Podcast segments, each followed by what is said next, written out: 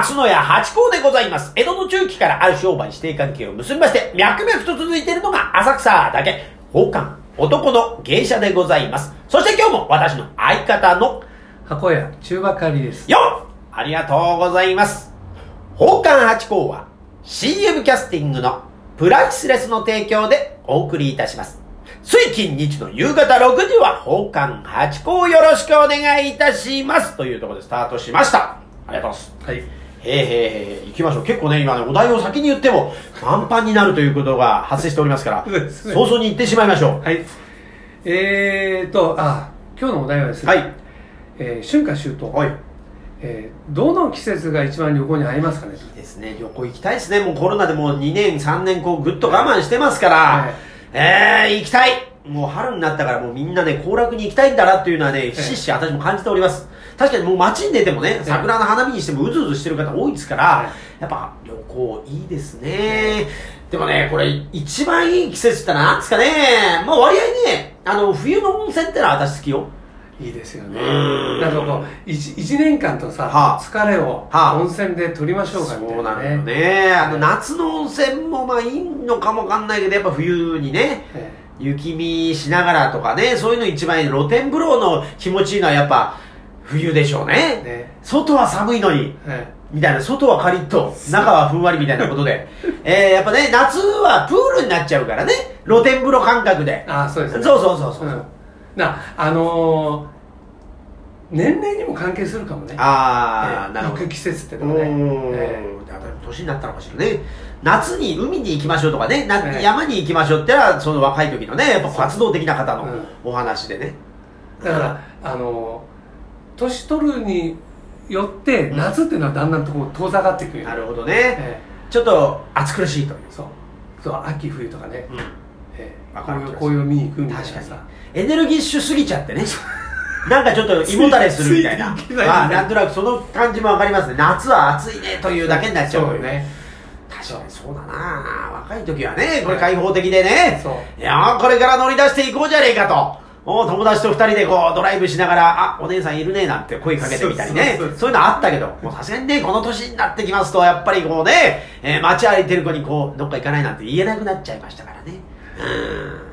確かにそうね。だから、まあでも、言いやすいのは、まあ秋と、春と秋ってのはまあ涼しかったり、うんまああの春の旅行ってのはもう新緑、ええーそのなんていうのあの、なんでしたっけ、あの、うん何日光の湿地帯みたいのとか、ありますわね。ええ。ーそういうのとかも見れるし、ええ。まあ緑が綺麗で、秋はまた紅葉でね、ええ。だから彩りが見せる、え季節の彩りが見えるのはやっぱりね、春と秋という。ええ。冬になるともう幹だけになっちゃうから、枝だけになっちゃうからね。紅葉の季節ね、がいいですよね、色はね。で温泉っていうとやっぱりさこうちょっと寒い中入るのがさ、うん。やっぱ気持ちいいじゃないですか。気持ちいい。ギャップがね。ね。うん。うん、だからそうなると、うん。えやっぱこうは春夏より秋冬の方にこう旅行はねどうしてもまあ行きたくはなります。でも春もいいですよ。春もいいですよね。ん、あのね、夏とかね、春はね、滝が見たい。滝が。うん、水のバーというのをね、涼しげだなという。そうね、うイオン。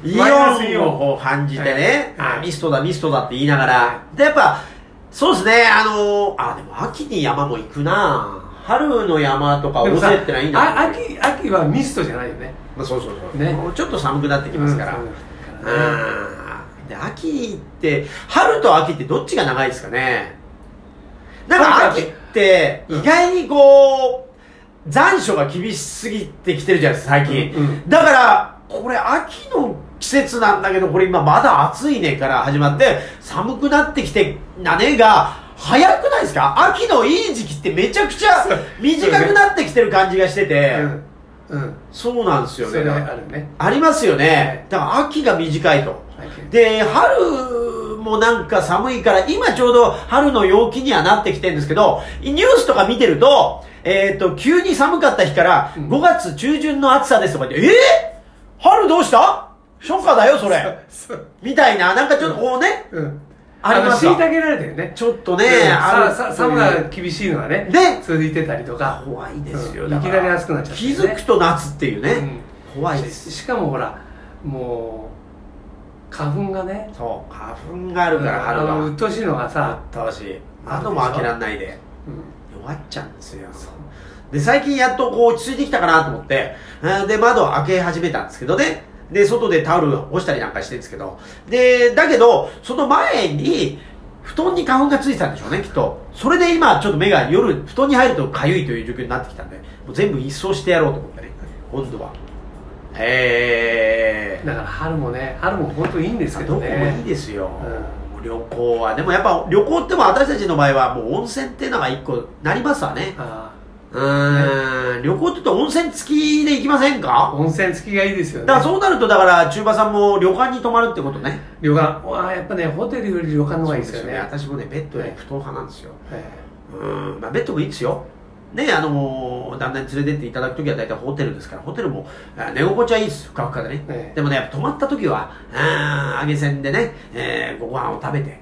で気づいて風呂入ってくるよなんて時間に戻ってくると布団が敷いてあってだから今ね行くとあの今コロナ禍だからちょっとわかんないですけどねあのバイキング形式とか、はいはいはいありますよね、うんあれよりやっぱし自分のねどこ来る方がいいですよ、うんそれのがいいようんバイねキング形式。まあファミリーだとねバイキングってのはもうちょっとね、うん。あのー子供たちがこう嬉しくてキャッキャキャッキャ言いながらパイナップルだ、女性もねバイキングが好きなんだよね。あそうですか、うん。もうほら好きなもの好きなものをさ好きなだけ食べれる。そうそうそう。いろんなものが出てるじゃないですか。あー。いろんなもの食べたいよね。まあホテル側もね、うん。無駄が少ないんですよねあっちの方が、ね。大体食べきれない量来るじゃないですか自分前だと。うん。こんなにいいんすかみたいな。で今ほらもう昔はじゃあちょっとご飯食べきれないからおにぎりにしといて、うん。夜食で食べるかってで今もうほら食中毒の問題とかあるから、それがちょっとできないんですとかっていう時代になっちゃったんでね。ししかもさ朝なんかさあの、えー民宿なんかだとさあのお鉢にこうはいありますよね来るでしょでさ開けるとさこんなに食えないよね。そうそうそうそう。こんもり。そうなってんですよ。あれももったいないよね。もったいない。でもねやっぱねその旅館さんとかの話を聞くと今だから朝食をボリュームつけてるとこ多いらしいですね。あそうなんですかなぜなら、はい。人というのは昨晩のことを忘れるんだそうですね。だからまあ遊んできて夜ご飯を食べる。ん。で一晩寝ますと忘れる。そうするとホテルの印象って薄れるんです。うん。だけど朝たっぷり召し上がっていただくと、うん。あの魚うまかったね。じゃああのホテルまた行こうかって話になるらしいんですよ。なるほど。だから朝食を今とっても力を入れてる旅館さんっていうのがあるという話を聞きましてなるほど戦略だなこれもねと確かに昨晩のことはどうでも忘れちゃうから。ホテルのこと忘れちゃうもんね。その前のレジャー。それさ、うん。あの年寄りが行くのが多いからじゃない？ああそういうことなんです昨日何食ったっけ？みたいなさ そうなんかだからね、その滝を見たとか温泉入ったとかっていう思い出はあるけど、食事とかホテルって印象ってなかなか難しいじゃないですか。悪い印象だと、あそこはってなるけど、いい印象ってのはなかなか残りづらいから、うん。もう一個釘を刺しとく意味で、朝食に力を入れるという方法があるそうです。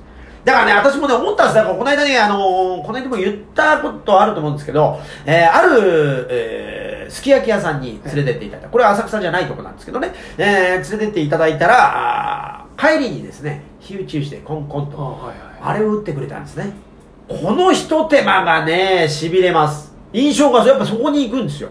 味のうまさもさることながら、あそこでは火打ち石を打ってね、えー、縁起よく送り出してくれたと。そういう印象、やっぱ帰りの印象って大事でね。だからその料亭さんでもやったらどうですかって言ったんですけど、誰もやらないと。だからって急に奉還が、よっチンチンってやってもなんかね、なんだよ気持ち悪いな気持ち悪いな、なんだよ、出てけってことか、こんとなろうってなっちゃうんでね。その辺のやっぱおかみさんあたりがちょんちょんとお姉さんがね、コンコンって言ってらっしゃいましっていうのはね、一番いいんだけどなと思いながら、は俺もねあの赤赤坂でね働いてた頃ね、あ、あの朝食でねあのやっぱり夜は相当高いね。あのすき焼きを食べさせる、ええあのラランチとかね。ランチ。あのあったんですよ、ええ。でそこ行くでしょ、うん。そうするとね確かねちょっとねランチだけどお値段あって、うん。1500円なんですよ、はい。ね、で大体、えー、ほら2000円とか渡すじゃないですか、はい。ね。まあ、1500円ぴったし渡すことなんだけど、うん。2000円渡すと必ずピン札の500円札がはい。そういうの大事ですよ。ね。床屋さんでもそういうのこだわってるのありました。でも今大変ね、あの、ピン札にするのもお金かかるから、そうあれ両替になるんですよね。驚いちゃった。この間だって、あとあれですよ、今通帳記入。知ってます？通帳記入するじゃないですか。ねあれ使い切るじゃないですか。はい。新しい通帳にすると1100円かかるんですよ。マジ？そうなんですよ。あそう。俺ね3年ぐらい前に特会行ったけどおその時はまだまだたね。あのもうそろそろなんのか今もうなってるのかですよなんかねもうあの強制的に引かれるみたいです。通帳あの繰り越しにすると強制的にあの抜かしていただきますって書いてあるんです。じゃああれだね。あの通帳もらわないでやる方がいい、ね、そうネットバンキングにしたいみたいです、うんそうだね。はうんそれはなんか銀行側にしたら分かるような気いびっがする。くりしました。でもえそれなんか100円ぐらいでなんとかなりませんか？みたいな。まあもちろん大事なね情報がいっぱい入ってるからセキュリティの問題とかのが大事なものがあるから高くなるんでしょうけど1100円ってみたいな。ね。ちょっとちょっとと。だからじゃあ、うん。消せるようにしといてほしい。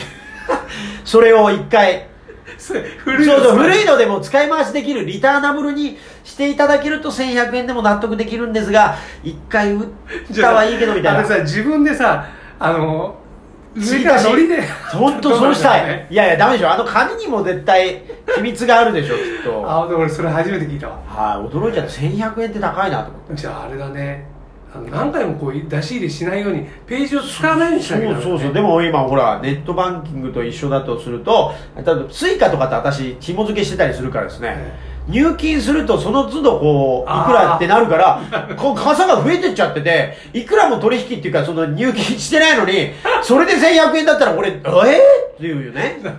ええー、だから細かいのがあってできて。そうするとさあれこう入り口を太くしてほしいよね。ページ数が多い。そう、ページ数太くしてほしい。けど、ね。それを例えば機械を直すから、えー、2500円になりますって話になるんですよ。